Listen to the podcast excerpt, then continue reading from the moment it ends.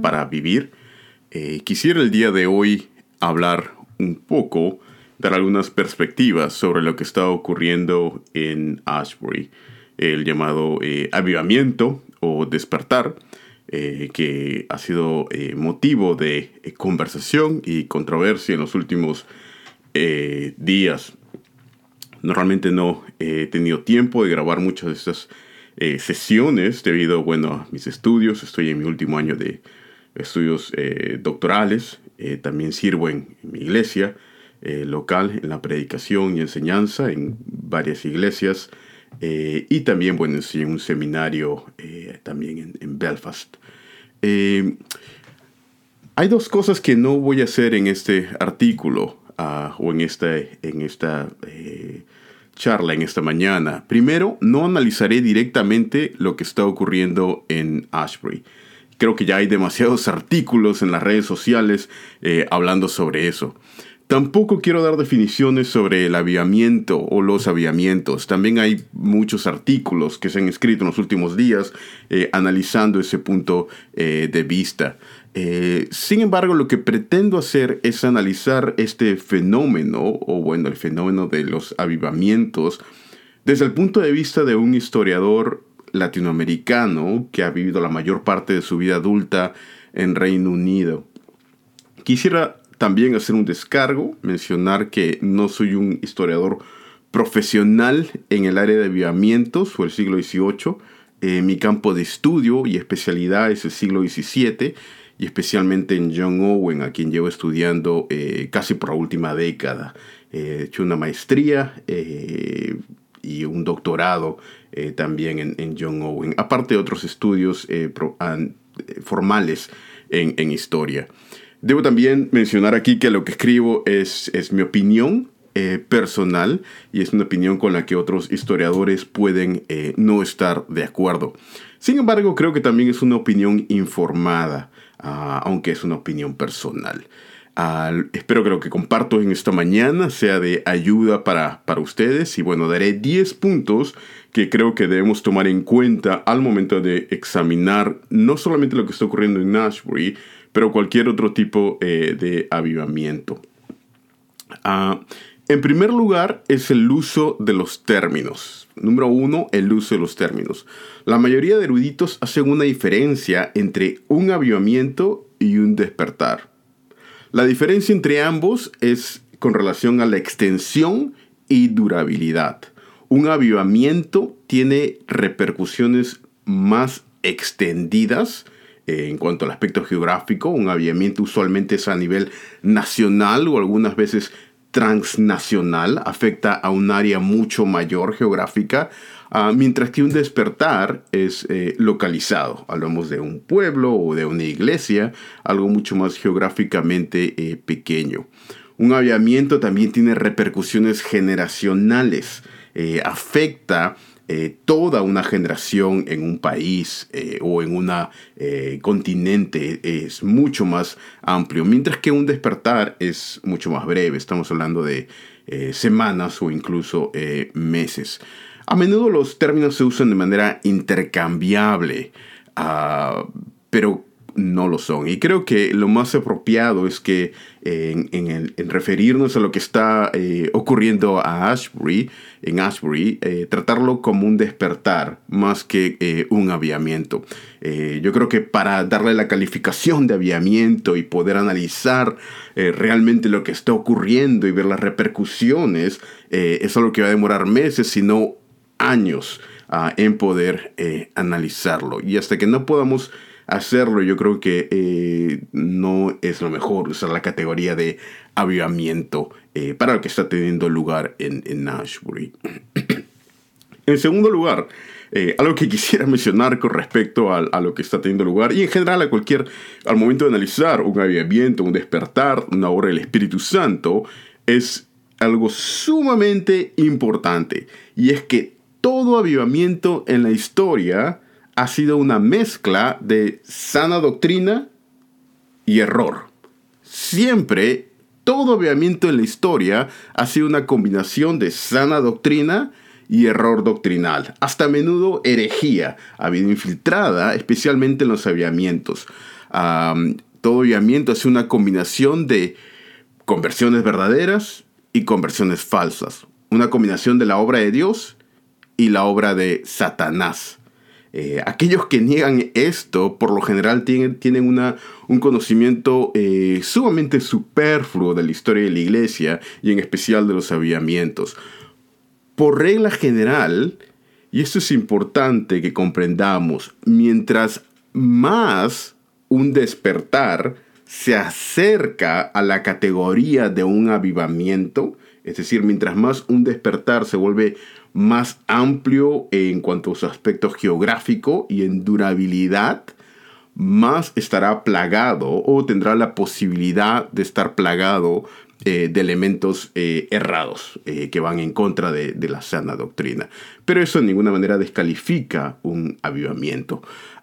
He leído en estos días en las redes sociales una serie de, bueno, tonterías y gente bien intencionada, pero creo que con poco conocimiento de estos temas, hablando de que lo que está teniendo lugar no puede ser un despertar o un obra del Espíritu Santo. Independientemente si lo es o no, las razones por las que se dice que no es, yo creo que son razones eh, inválidas y sin sentido en algunas razones. ¿no? Por ejemplo, alguien dijo que no se está predicando la imputación ah, o que no se predica, hasta he escuchado que no se predica expositivamente. Eh, mi pregunta es una pregunta genuina, es ¿de dónde sacan esas tonterías? ¿De dónde sacan que en los aviamientos siempre ha habido predicación expositiva, o que siempre se ha predicado el Evangelio completo, o que siempre se ha predicado la imputación? Eso no tiene ninguna evidencia histórica. E, e, es más, no resiste un análisis eh, tangible de los aviamientos, ni el primer, segundo o cualquier aviamiento en la historia, porque siempre ha estado mezclado con diferentes elementos. Ah, Y especialmente yo creo que algo que eh, avergüenza es gente que se llama reformada, que en realidad no sabe la propia teología reformada y lo que la teología reformada ha enseñado por siglos eh, con respecto a este tema. Por ejemplo, con la predicación expositiva, me refiero a la predicación expositiva eh, de libros enteros de la Biblia, ir expositivamente a través de un libro. Yo creo que esta es la mejor manera de predicar las escrituras y es la manera como yo usualmente eh, predico, predico yo eh, muy seguido, siempre he predicado casi los últimos 15, 20 años, eh, seguido la palabra del Señor, pero aunque yo creo que la predicación expositiva es la mejor manera de predicar, no creo que sea la única. De hecho, ni siquiera ha sido la manera más popular en la historia. La mayoría de puritanos, por ejemplo, predicaba temáticamente. Ellos no predicaban expositivamente a través de un libro de la Biblia. Eso era completamente inusual en los puritanos. Ellos tomaban un verso, explicaban la doctrina y luego iban a otro verso eh, que explicaba un tema similar. Eh, su predicación mayormente era, temática, aunque había también predicación expositiva. Y no por eso se dice que no habían avivamientos, ah, por ejemplo. Ah, en otro, otro punto importante en este, en este aspecto es que no es necesario poder definir el arrepentimiento como requisito para experimentarlo. No es necesario poder definir el arrepentimiento para experimentar el arrepentimiento. De la misma manera, no es necesario que en una predicación se predique la imputación para que alguien experimente la imputación de justicia. De la misma manera, no es necesario incluso que se predique la justificación por sola fe en un mensaje para que alguien sea salvo por sola fe. O incluso no es necesario que una persona afirme creer en la sola fe para que la persona posea la sola fe que salva. Este es un tema importante y es que hay tantos casos y se ha escrito tanto sobre este tema en la teología reformada que hasta me parece tonto que tener que decirlo, porque hay tantas evidencias y tantos escritos sobre ese tema. Por ejemplo, se me viene a la mente la controversia de finales del siglo XVI entre Richard Hooker y Walter Travers. Ah, las controversias, otro punto también que se tocó ese tema fue las controversias puritanas del siglo XVII, las controversias escocesas del siglo XVIII, etc. No quiero extenderme mucho en este punto, pero yo creo que es un punto obvio y aún así hay gente que no entiende o, se les no, no han pensado realmente lo que están diciendo. Ah, pero quisiera mencionar, por ejemplo, un comentario de Nick Neiman, uh, Nick Needham, en su eh, libro 2000 eh, Years of Christ's Power, The Age of Religion's Conflict, volumen 4, 2000 años del poder de Cristo, la era de eh, conflicto religioso, en las páginas 211 y 212. Y él analiza aquí, por ejemplo, la controversia entre Richard Hooker y Walter Travers a finales del siglo XVI en Inglaterra. Y Nickman dice, Richard Hooker distinguía entre ser justificado por la fe o por sola fe y creer en la justificación por la fe. Hooker pensaba que lo primero, es decir, ser justificado por la fe, era perfectamente posible, aunque lo segundo, es decir, la creencia en la justificación por la fe, estuviera ausente. Una persona no necesitaba poder comprender o definir teológicamente, intelectualmente, la doctrina de la justificación por la fe para ser justificada por la fe. Lo único que necesitaba era la fe, tener una fe eh, verdadera. Travers, Walter Travers, acusó a Richard Hooker de ser eh, católico romano, de venderse a Roma, pero Hooker tiene el apoyo de la teología reformada y en este caso Nickman menciona, tiene el apoyo de Charles Spurgeon, Uh, véase el sermón de Charles Spurgeon, Justification by Faith, Illustrated by Abraham Righteousness, predicado el 6 de diciembre de 1688. Ese es un tema, uh, fin de la cita, uh, un tema importante, yo creo, ¿no? Que es algo tan básico que me llama la atención que personas eh, en la teología reformada argumenten con esto, porque es algo que aparece en, muchos lugares eh, dentro de la teología. ¿no? Eh, yo no necesito por definir algo intelectualmente o incluso que se predique eh, literalmente sobre un tema para que se experimente los frutos de, estos, de una conversión. ¿no? Ah, más aún, yo creo que en un despertar genuino del Espíritu Santo, esto es lo que deberíamos esperar, una mezcla de verdad y error, todo despertar genuino del Espíritu Santo se debe esperar que sea una mezcla de verdad y error, porque justamente el diablo es el que está activo. Si no fuera un despertar genuino, entonces no habría mezcla entre ambos. Toda nuestra teología, incluyendo mi teología, la teología que sostengo, aunque llevo estudiando casi a tiempo completo por 20 años, ah, desde mi conversión y estudio bastante, de 8 a 10 horas al día por 20 años, pero toda mi teología y la teología que yo creo también tiene errores, está plagada de errores, solamente que yo no me doy cuenta de esos errores. No soy consciente de mis propios errores y negarlo sería negar la doctrina de la depravación total. Sería básicamente afirmar una teología pelagiano o semipelagiana en el mejor de los casos.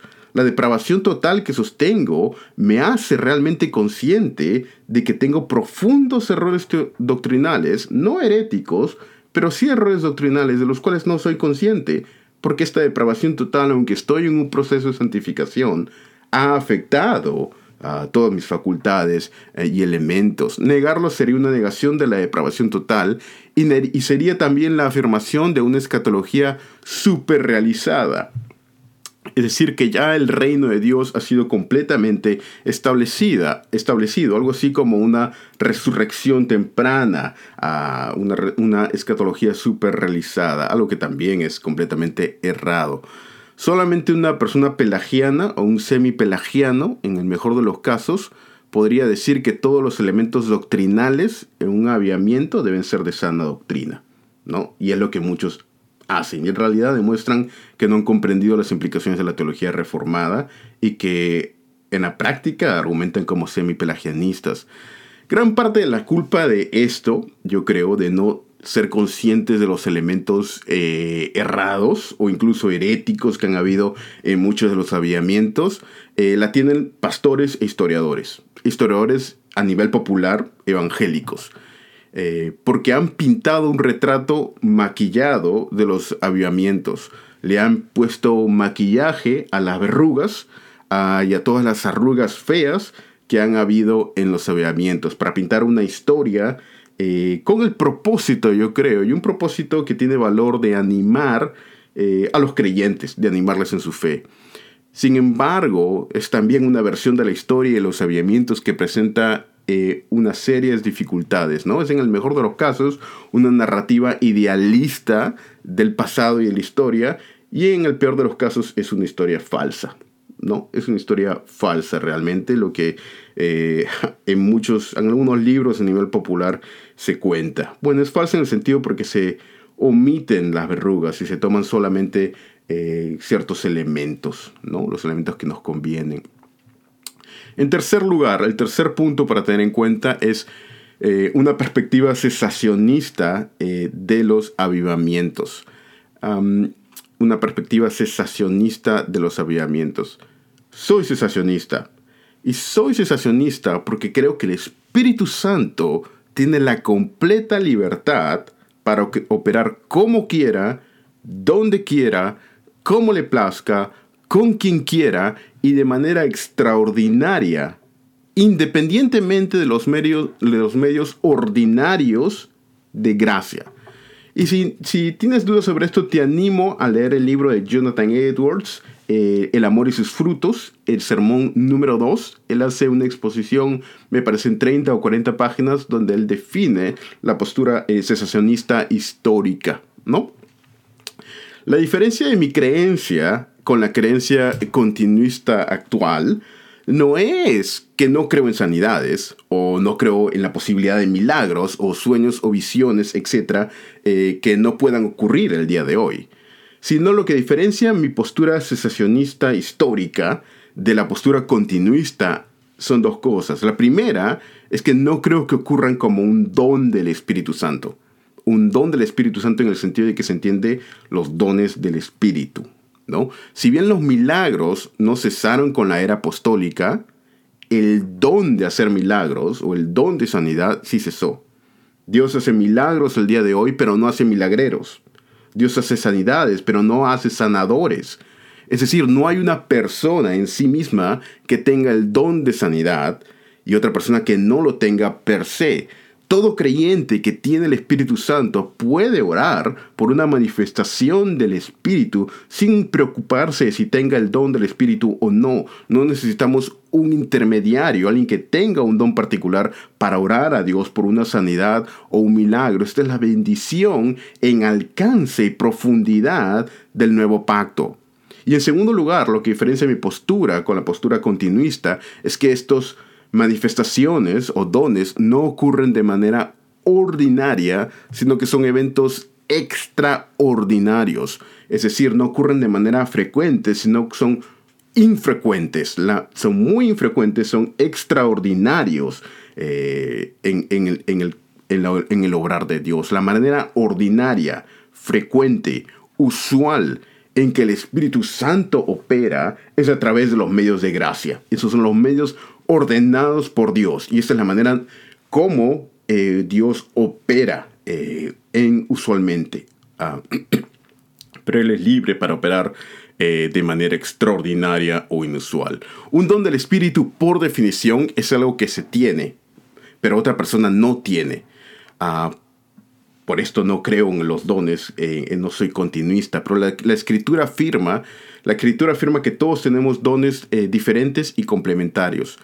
El cesacionismo, tal y como lo estoy definiendo aquí, como lo he, mencionado, ha, sido la postura de la mayor parte de la historia de la iglesia, desde la era apostólica hasta el siglo XVIII. En el siglo XVIII, las categorías para definir continuismo y cesacionismo cambiaron por completo con la llegada de la ilustración.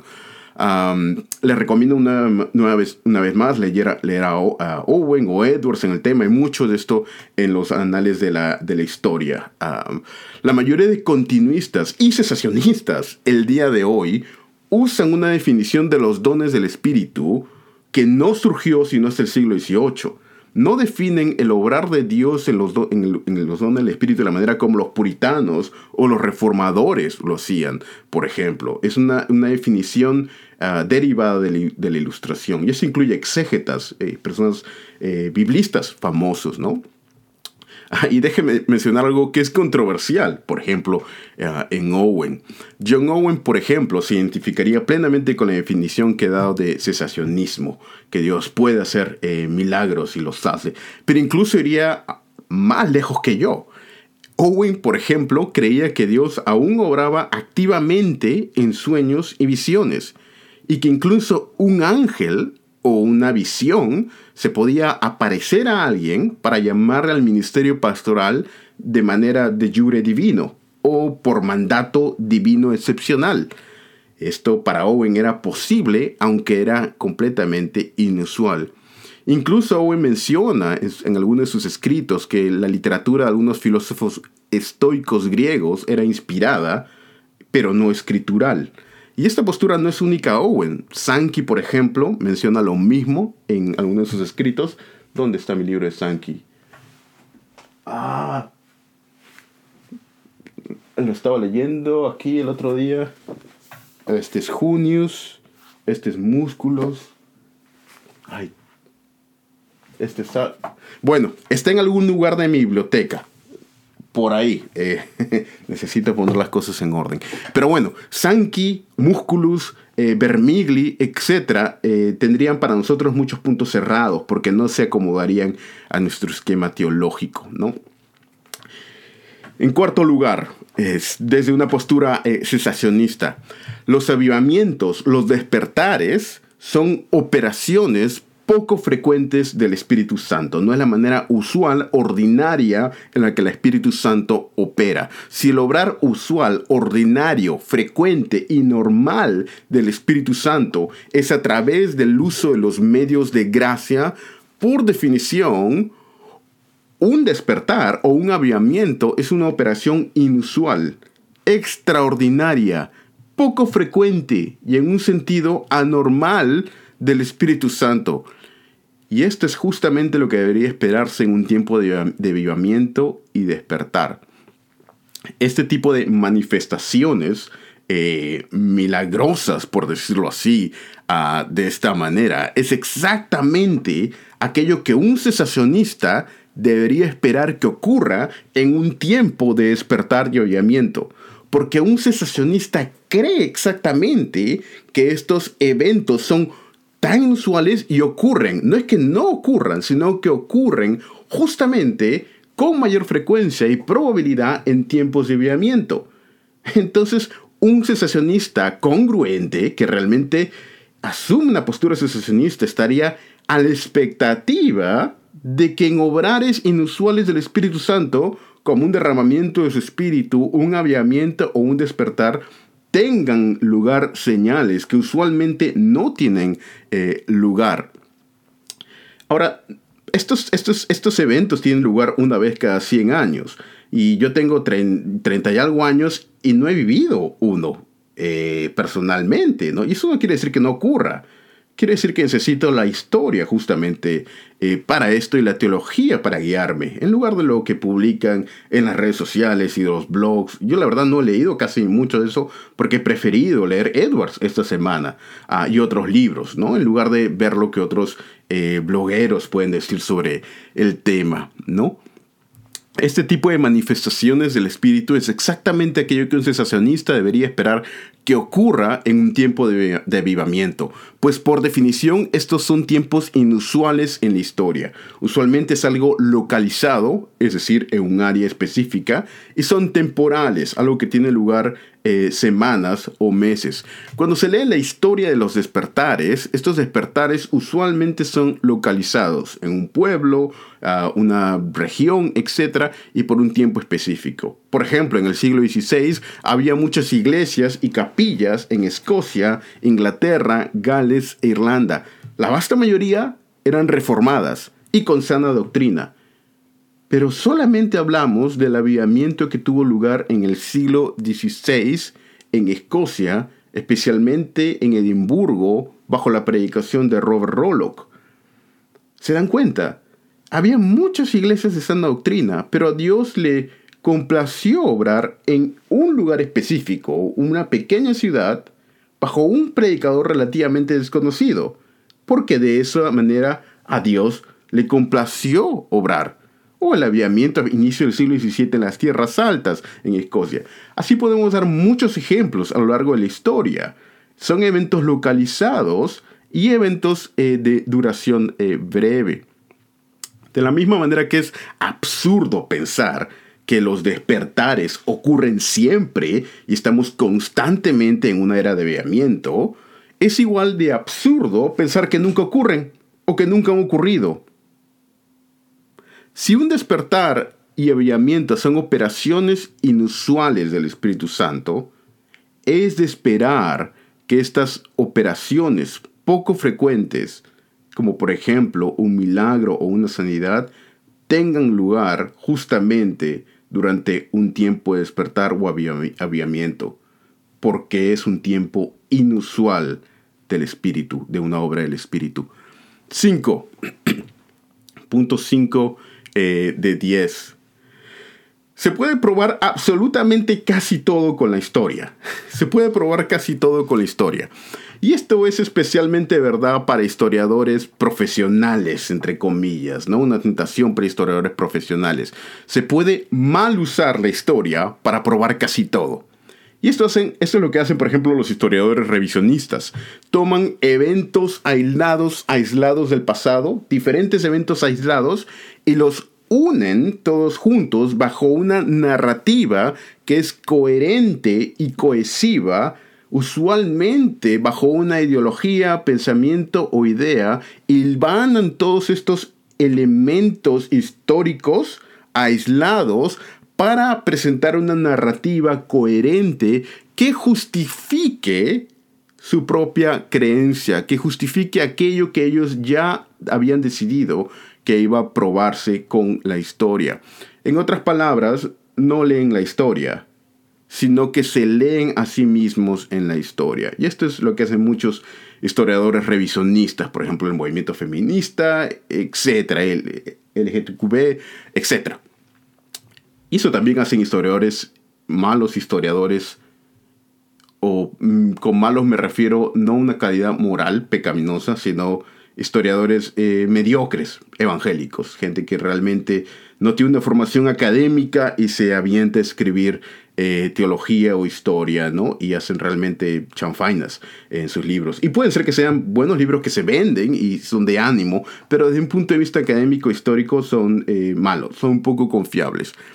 Por ejemplo, hace unos meses leí una obra a de un eh, pastor bautista eh, norteamericano cuyos libros también están traducidos al español, al menos un par de ellos, que afirmaba que Owen, John Owen, estaba en contra de la ley natural y en contra de teólogos como Tomás de Aquino, entre otros.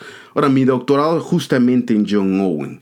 Ah, no, estoy estudiando un doctorado bajo Crawford Griven en, la Universidad de Queens y antes estudié eh, con Carl Truman. Ah, también en John Owen, ¿no? Entonces sé un poquito de Owen. Y cuando leí esto, realmente no tenía sentido lo que estaba diciendo. Yo creo que el pastor estaba motivado genuinamente por eh, algo que él consideraba un peligro, ¿no? De prevenir a, sus, a, la gente de este peligro. Pero en su examen de la historia era escandalosamente errado. Era casi una obra de ciencia eh, ficción, ¿no? Ah, y lo mismo ocurre a veces con los aviamientos con la historia de los aviamientos de, historiadores eh, neófitos o personas bien intencionadas sin duda. Pero hay tantos libros, tantos artículos eh, con prejuicios históricos y teológicos que en realidad lo que hacen no es ir a la historia, sino justificarse a través de la historia.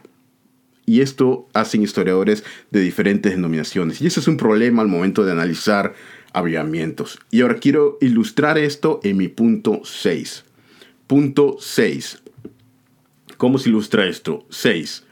Un avivamiento, por definición, no se basa en mérito. Un avivamiento no se basa en mérito. Se podría decir que soy calvinista, en el sentido, usé que la palabra calvinista como sinónimo de creer en las eh, doctrinas de la gracia. Eh, creo acérrimamente en las doctrinas de la gracia, sin duda. los cinco puntos o como se llame, y por lo cual creo también en la gracia soberana de Dios. Si Dios le ha complacido obrar en Ashbury, esto no se relaciona con los méritos de Ashbury, no se relaciona con su bondad, no se relaciona con su piedad, con su santidad o incluso con su sana doctrina. No quiere decir que sean santos o que tengan mejor doctrina que la iglesia eh, de enfrente. Es que Dios le complace y esa es la gloria de Dios, que Él le complace obrar y usar a quien Él se le da la gana. Y eso es lo maravilloso y son buenas noticias para los pobres de corazón, pero son realmente malas noticias para los orgullosos que creen que por su buena doctrina Dios los va a usar. Y esto no es así. No necesariamente es así. Dios le complace usar a quien Él quiere. Y esta es la belleza eh, de Dios. A diferencia de los avivamientos liderados por arminianos, como por ejemplo el avivamiento wesleyano, eh, bajo eh, Wesley o Finney, bueno, Finney era probablemente semi-pelagiano, pelagiano, Wesley, pongámoslo con Wesley, los avivamientos calvinistas, liderados por calvinistas como Jonathan Edwards o George Whitfield, ponían un mucho mayor énfasis en la soberanía eh, de Dios. Dios puede obrar un despertar donde quiera, como quiera, a través de la manera que Él quiera. La teología reformada, a diferencia del arminianismo, ha afirmado que la gente o predicador de un avivamiento ni siquiera tiene que ser un creyente para que un verdadero avivamiento tenga lugar. Un falso maestro puede verdaderamente ser usado por Dios para promover un renuevo espiritual.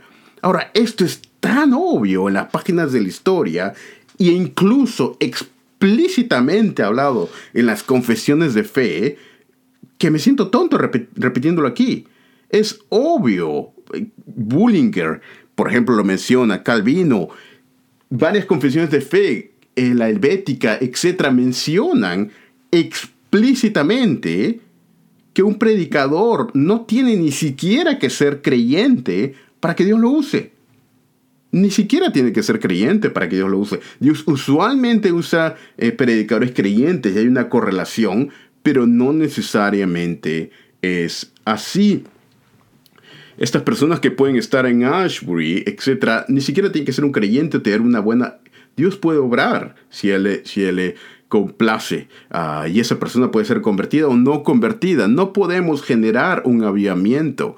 El creer que por orar más, que por ayunar más, que por golpear mi carne, puedo manipular a Dios para que obre de manera extraordinaria, es en el mejor de los casos wesleyanismo y en el peor de los casos pelagianismo.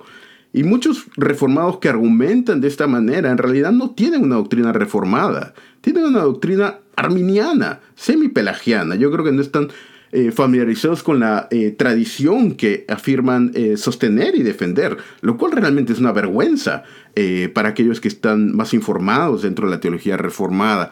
Es cierto que Dios obra en respuesta a la oración de su pueblo, absolutamente, de manera usual, ordinaria, frecuente, Dios obra en la, en la respuesta a la oración de su pueblo, pero no siempre es así. Es cierto también que usualmente los obedimientos tienen lugar como respuesta a la oración intensa de su pueblo. Pero nuevamente, no siempre es así. No tiene que ser así, porque de otra manera sería por mérito. Y no es por mérito, es por gracia. Siguiente punto, punto 7 eh, de 10. Punto 7.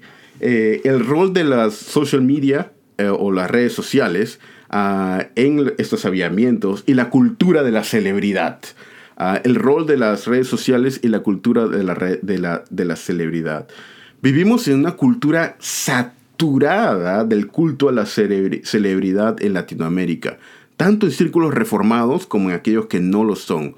Las conferencias reformadas con sus celebridades evangélicas, que siempre son los mismos rostros, es algo que rehuyo completamente. Ah, no me gustan este, este tipo de eh, conferencias en los que siempre hay las mismas eh, celebridades. A diferencia de otros despertares en historia, un despertar el día de hoy, especialmente en Occidente, estaría probablemente saturado por redes sociales. Y eso es un arma de doble filo, porque las redes sociales tienen un efecto amplificador. Por un lado, amplifica aquellas cosas que de acuerdo a nuestro sistema teológico consideraríamos como correcto. Pero por otro lado, también amplificaría los errores y abusos que han estado presentes en todo aviamiento en la historia, también serían estos errores y abusos magnificados. Entonces sería un objeto de un mayor escrutinio ah, y un mayor criticismo que lo que hubiera sido, por ejemplo, hace 100 años. Es realmente triste y detestable cuando un servicio de alabanza se convierte en un show.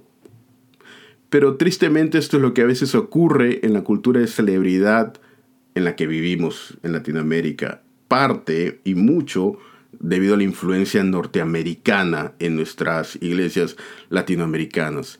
Estoy convencido que, que mientras más puro sea un despertar del Espíritu Santo, menos exposición en las redes sociales se buscará. Eso no significa que no haya exposición, pero sí significa que la persona no busca ah, dicha exposición. ¿Cuál es el propósito de transmitir un servicio de adoración online de un avivamiento? Eso es algo que debemos cuestionarlo y pensarlo dos o tres veces. También en la era de influencers evangélicos en la que vivimos influencers reformados ah, en Latinoamérica, haríamos bien en ser conscientes que mientras más avivado esté una persona, menos plataforma eh, buscará. Ah, cada pulgada de gloria que uno se lleva es gloria eh, que le quita a Dios. Y con esto no me refiero a pastores eh, genuinamente hombres maduros que usan las redes sociales. No estoy hablando un criticismo hacia ellos. Algo que es rescatable en Ashbury es que no hay presencia de celebridades evangélicas. No hay megapastores liderando el avivamiento o influencers de sana doctrina. Y eso es algo que genuinamente me alegra mucho. Estoy saturado de ver siempre las mismas conferencias los mismos rostros de evangélicos dejemos ya esto, esto no es la manera como se debería hacer porque perpetúan una cultura a la celebridad ah, dentro del mundo evangélico. En Auschwitz esto no está pasando y esto es algo que me alegra porque me hace ver que sería algo que Dios obraría de esta manera. Punto número 8. No busquemos replicar el pasado no busquemos replicar el pasado. En cada evento que nos tomemos, que nos topemos, al momento de analizarlo, debemos mirar hacia los lados y mirar hacia atrás antes de mirar hacia adelante. Mirar hacia los lados, mirar hacia atrás y luego mirar hacia adelante. En otras palabras, trata de buscar precedentes.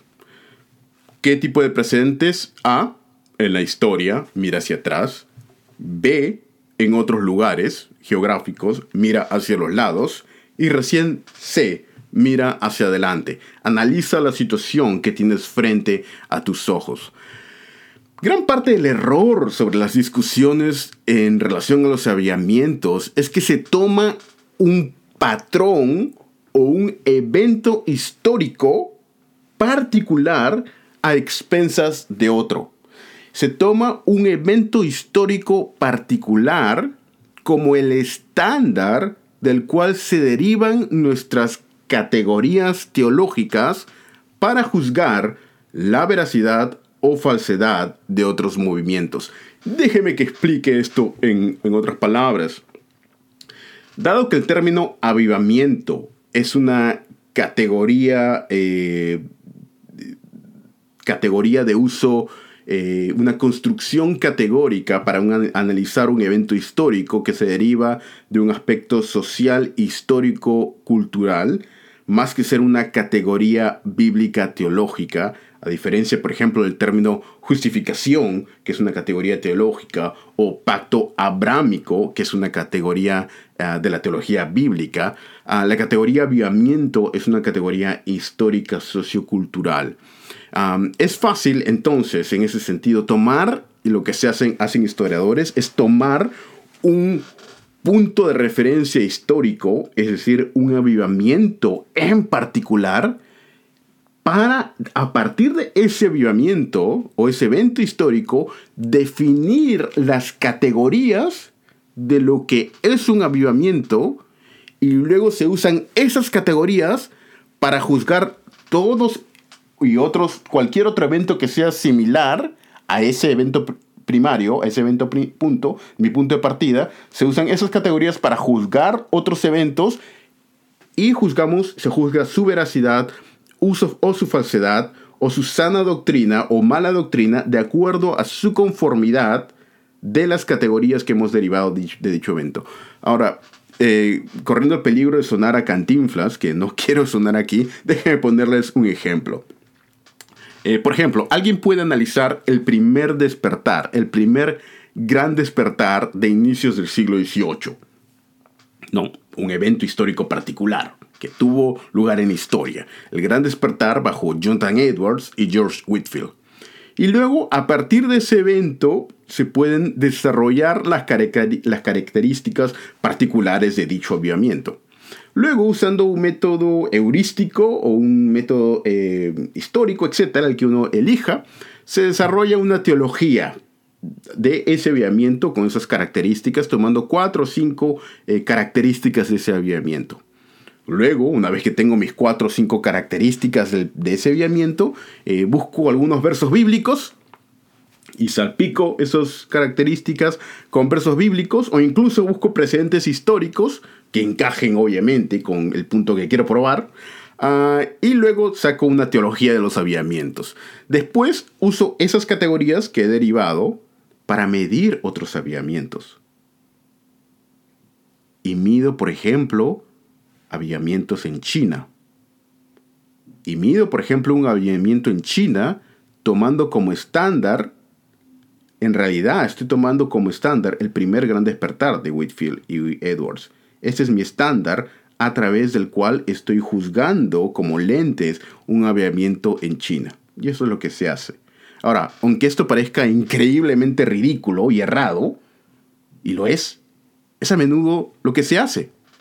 Y verdaderamente me asombra la facilidad con lo que se hace y la facilidad con la que se engaña incluso a otros creyentes, dando una apariencia de que esto es algo académico cuando en realidad no lo es y se usa para eh, transgiversar opiniones a favor de, eh, justificar mi propia postura. Ahora, ¿por qué no hacemos lo opuesto? ¿Por qué no tomamos un avivamiento, por ejemplo, de China del siglo XIX, hipotéticamente, y se juzga el gran despertar norteamericano del siglo XVIII de acuerdo a su conformidad con el avivamiento chino. No hacemos esto. Es más, ¿es que acaso los norteamericanos tienen el monopolio de los avivamientos históricos? Absolutamente no. Más aún, ¿por qué debemos tomar un evento del siglo XVIII en Norteamérica como un estándar para los avivamientos, para los avivamientos en Latinoamérica. ¿Por qué no tomamos un avivamiento del siglo XVI? escocés, por ejemplo, o un avivamiento del siglo XVII en Inglaterra, o un avivamiento del siglo XX en Gales, o un avivamiento en África, o China, o Latinoamérica. Y así podríamos seguir. ¿Por qué debemos tomar un avivamiento calvinista y examinar un avivamiento arminiano a la luz de su conformidad con el mismo? ¿Por qué no hacemos lo opuesto? Alguien diría, porque el calvinista va de acuerdo a la palabra de Dios. Pero, ¿por qué? Estamos analizando categorías heurísticas históricas aquí. Y no estamos analizando una categoría teológica. Ah, podemos medir una categoría teológica usando otros parámetros, pero medir la falsedad o veracidad de un aviamiento usando estas categorías es algo errado. ¿Por qué, por ejemplo, tomo la Confesión de Londres de 1689 para, para un estándar, para juzgar un evento histórico, y no la Confesión Arminiana de 1611? ¿A qué es lo que quiero llegar? Un aviamiento no es una categoría bíblica como tal. Podemos hacer una teología bíblica de los aviamientos, pero el término en general se usa para describir eventos históricos que tuvieron lugar desde Pentecostés en adelante. ¿no? Es una categoría histórica eh, y debe usarse categorías históricas para medirlas. En este caso debemos ser sumamente cuidadosos de no tomar mi avivamiento favorito como el estándar sobre el cual medir los demás avivamientos. Esto demuestra, en el mejor de los casos, ingenuidad histórica. Y en el peor de los casos, es un arma manipulativa para engañar o manipular a otros. El monopolio de los avivamientos no le pertenece a un país, tampoco a una época. Creo sinceramente, sin exagerar, que en el sur global, esto es África, eh, Latinoamérica y Asia, hemos experimentado al menos 10 veces más avivamientos en los últimos 200 años que en el norte global, Estados Unidos, Canadá y Europa. Solo que no se graban en celulares o aparecen en las redes sociales o no tenemos grandes universidades para que tengan récords de los mismos. Pero el obrar de Dios, creo sin temor a equivocarme, ha sido mucho más profundo en nuestras naciones del sur global. Latinoamérica ha tenido aviamientos más grandes, más intensos y más durables que el que estamos viendo en Ashbury. Y es momento de que alguien escriba realmente récords sobre esto. El obrar de Dios en nuestras naciones latinas ha sido increíble, realmente, en los últimos 100 años, sobre todo, un crecimiento espectacular del Evangelio. Entonces no tomemos un hallamiento en el norte como el estándar para lo que debe ocurrir en nuestras naciones del sur. Absolutamente no. Tomemos un, un estándar bíblico y usemos la historia de manera adecuada. Punto 9 de 10. No todo lo que brilla es oro. No todo lo que brilla es oro. Y aquí quiero hablar del emocionalismo. Las emociones juegan un rol sumamente importante en la vida cristiana, los afectos. La presencia de emociones, incluso emociones fuertes, como el llanto o las canciones, entre otros, no implica, no significa que haya una obra del Espíritu Santo. El que una persona esté llorando o conmovido de rodillas, etc., no significa que sea un obrar del Espíritu Santo. Y eso es algo que debemos tener muy en claro. Sin embargo, por otro lado, y Jonathan Edwards especialmente es clarísimo en este punto y le dedica todo un capítulo en su libro Afectos Religiosos, la ausencia de emociones sí implica la ausencia de una obra del Espíritu Santo. Cada vez que hay una obra del Espíritu Santo, sí hay emociones que le siguen.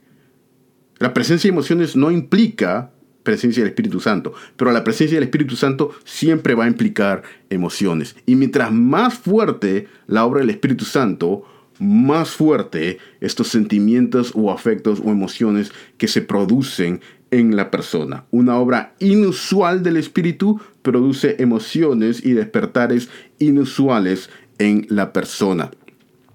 Un, un aviamiento verdadero necesariamente conlleva emociones y emociones fuertes que son expresadas físicamente y externamente de acuerdo al contexto cultural particular en los cuales dichos eventos tuvieron lugar.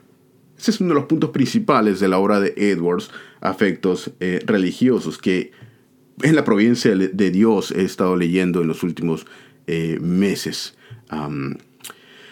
hay mucho de lo que yo le llamaría mero emocionalismo, que el día de hoy se le llama avivamiento. Ah, pero yo creo que también debemos tener en cuenta que las emociones son importantes. Y esto me lleva a mi último punto, ah, que está relacionado con este. Punto 10. La adoración importa. Sí, importa.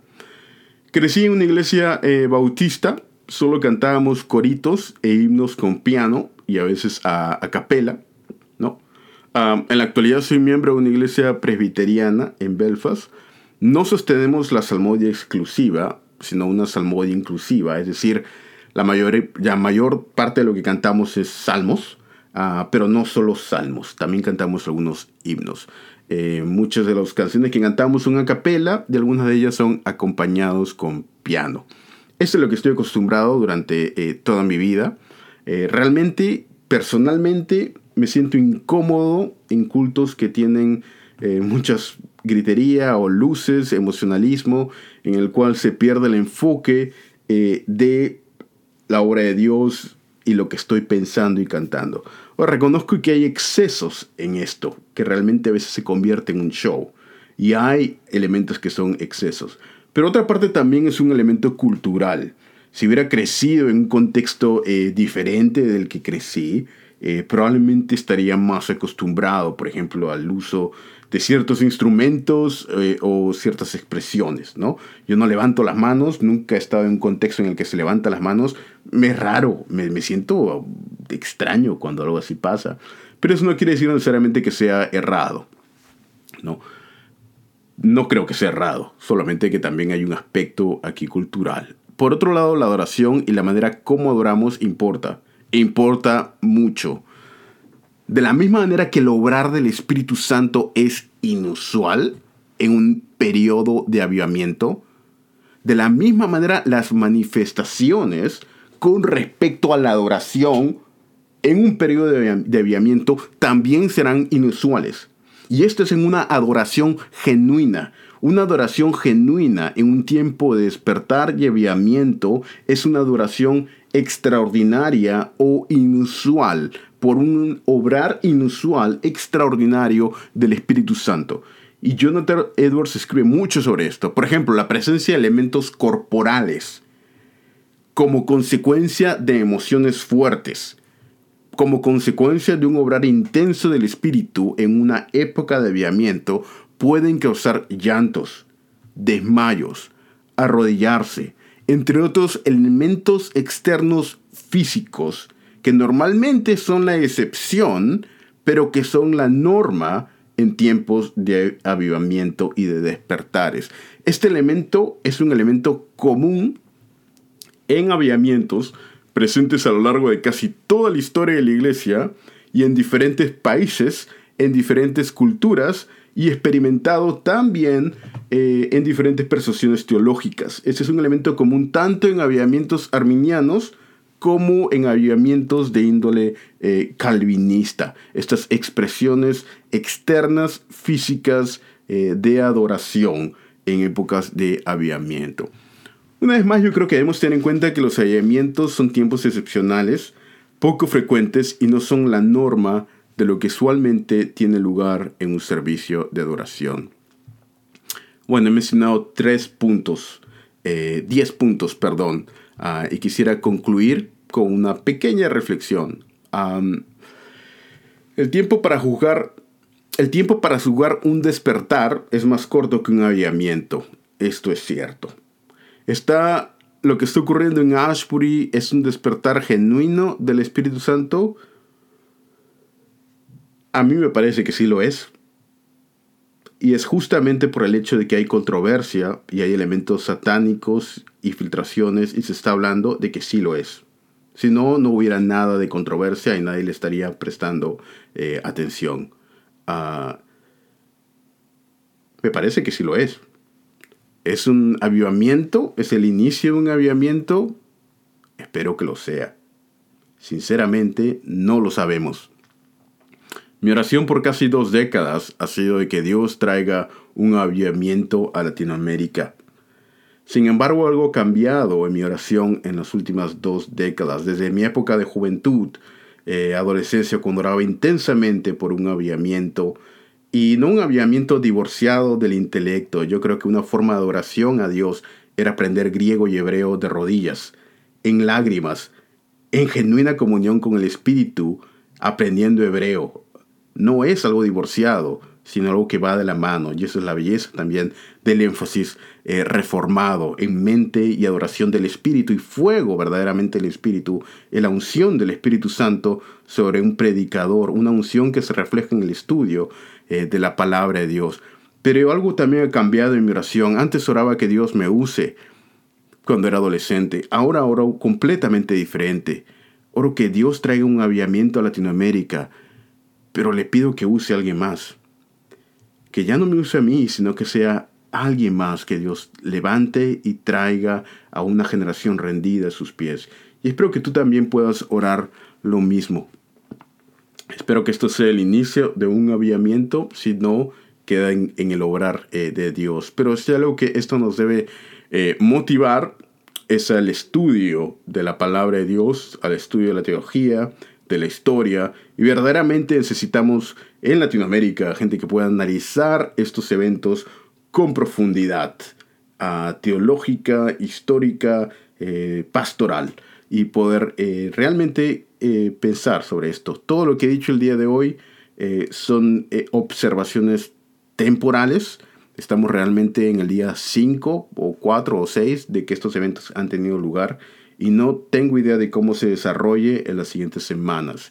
Así que todo lo dicho hasta el día de hoy es algo temporal basado en el conocimiento empírico que he podido tener en estos días, algo que puede cambiar completamente en los días por venir. ¿Cómo discernir entonces la obra de un, de, de un aviamiento? Mi siguiente artículo, ensayo, espero el siguiente sábado, será un resumen de la obra de Jonathan Edwards, Afectos Religiosos, que permanece como el tratado por excelencia y el mejor jamás escrito y hasta el día de hoy no superado sobre el tema de los aviamientos y los efectos religiosos. Este será el tema de, eh, si el Señor lo permite, a un próximo artículo, podcast, vídeo. Este lo que he dicho el día de hoy estará disponible en el podcast de Teología para Vivir, en video en YouTube y también casi una transcripción palabra por palabra estará publicado en el blog eh, de Semper Reformanda con varios pies de nota donde pueden eh, ver los artículos. Eh, muchas gracias y que el Señor les bendiga en todo. Que tengan un buen día. Hasta luego.